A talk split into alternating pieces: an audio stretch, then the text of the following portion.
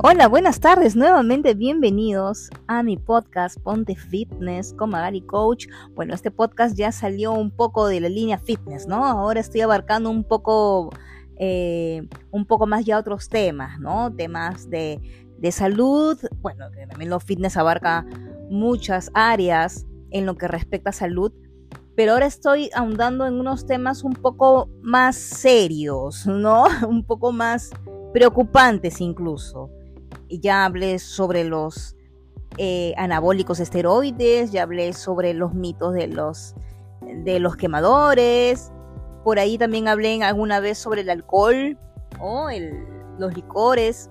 Y hoy voy a hablar de un tema que en realidad eh, muy pocas personas lo tocan por ser una industria muy poderosa a nivel mundial. Y esta industria es el azúcar, que está dentro de la industria alimentaria. Así que atentos que este tema está muy interesante. Empezamos.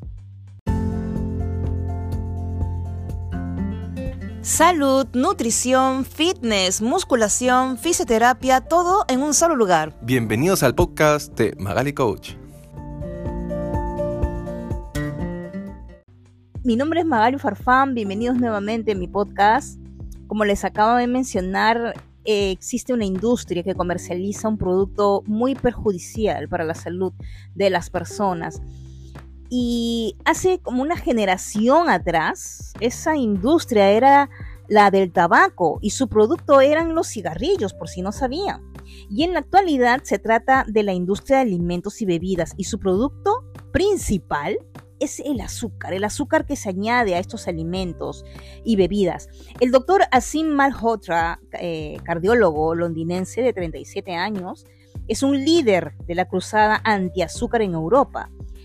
Y este doctor acusa a la industria alimentaria de haber tomado prestado el manual de estrategias corporativas de la industria tabacalera para esquivar las normativas. La única diferencia es que mientras el consumo de tabaco era evitable, hoy en día la ingestión de azúcar es casi imposible de evitar porque estamos invadidos de productos procesados, el azúcar añadida y no los azúcares naturales, no, no, no, están contenidos en las frutas, presentes como fructosa y en las verduras, se encuentra en todas partes. Una de las principales fuentes son las bebidas y entre ellas están las gaseosas, los refrescos, las sodas, las energéticas, que son las mal llamadas deportivas, y estos, estas cajas de frutos, eh, de jugos, tienen cualquier cantidad de azúcar. Pero un recorrido por cualquier supermercado muestra que también puedes encontrar azúcar añadida en panes, en yogures, en cremas de maní, en las sopas, en los vinos, en, en embutidos, es decir, en casi todo alimento procesado. Así es, una sola cucharada de ketchup contiene una cucharadita de azúcar. Imagínense. Y este azúcar invisible se esconde bajo diferentes nombres. De hecho, en Estados Unidos y Europa, un consumidor eh, se puede topar con al menos 83 nombres distintos para referirse al azúcar añadida. Y bueno, se trata de una mercadotecnia astuta, ¿no? Como dice Helen Bond, que es una nutrióloga de la Asociación Dietética Británica. Yo leí varios, varios artículos de ella, muy buena. Estos, estas industrias usan términos como fructosa para hacer creer a las personas que no están consumiendo azúcar añadida, pero al mismo tiempo pueden llegar a endulzar los alimentos con azúcar blanca. El azúcar que se agrega es completamente innecesaria. El organismo no necesita ningún tipo de energía derivada del azúcar añadida. Un endocrinólogo eh, pediátrico de la Universidad de California en San Isidro y líder mundial de la cruzada antiazúcar, Robert Lustin, señala que el consumo de este producto en el mundo se ha triplicado en los últimos 50 años, pero Teniendo en cuenta que la población se ha duplicado en medio siglo, el aumento per cápita de consumo de azúcar ha sido de 50%. Es increíble. Nuestros alimentos hoy contienen tanta azúcar añadida que nuestro sistema metabólico no puede procesarla. Nuestro cuerpo tiene diferentes cosas con, los distintos tipos de calorías. La fructosa, que es el azúcar añadida, en las cantidades que se consumen hoy, se almacena principalmente en forma de grasa por lo común en el abdomen. Y bueno, es el peligro para la salud no es solo la obesidad, hay pruebas que vinculan el azúcar con enfermedades hepáticas, diabetes tipo 2, afecciones cardíacas, caries. La industria de alimentos y bebidas sigue promoviendo el consumo de azúcar con amplias campañas publicitarias de, de sus productos eh, con alto contenido de azúcar, sus productos azucarados. Y bueno, también destina grandes sumas de dinero para oponerse al uso de etiquetas con información nutricional. ¿ah? ¿Han visto esas, esos octógonos? Bueno, ellos también destinan grandes sumas de dinero para no incluirlos en sus productos procesados. De gravámenes en los alimentos y las bebidas azucaradas, citemos el caso de Reino Unido Tan solo en el 2014 la industria británica de alimentos y bebidas gastó 256 millones de libras esterlinas en la promoción de alimentos poco saludables. Es decir, los ricos en azúcar, grasa o ambas cosas. Imagínense, ¿y cuánta gente que está desinformada, gente que vive en la ignorancia, porque todas las personas no es que seamos ignorantes de mala forma, de mala manera, en, el, en el dicho peyorativo, no, todos somos ignorantes cuando no sabemos algo, cuando no sabemos un tema. Entonces uno cree que porque dice contenido light, contenido bajo en calorías, contenido, pero tú no sabes de que el azúcar está bien incluida en, en el producto saludable y que el azúcar es un veneno. Ahora, yo les voy a decir unos términos que utilizan estas industrias para disfrazar el azúcar añadida.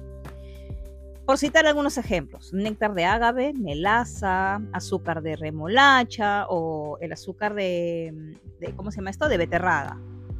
Jarabe de arce, miel de maple, jugo de caña, azúcar de caña integral, jarabe de, de azúcar, azúcar impalpable, jarabe de melaza, jarabe de maíz, la miel, el almíbar, galactosa, azúcar de dátil, dextrosa, malta, jarabe de arroz integral, glucosa en polvo, edulcorante de pasas, lactosa comestible, wow, maltodestrina, azúcar invertida, o sea, y va a continuar, siempre lo va a haber a nivel mundial.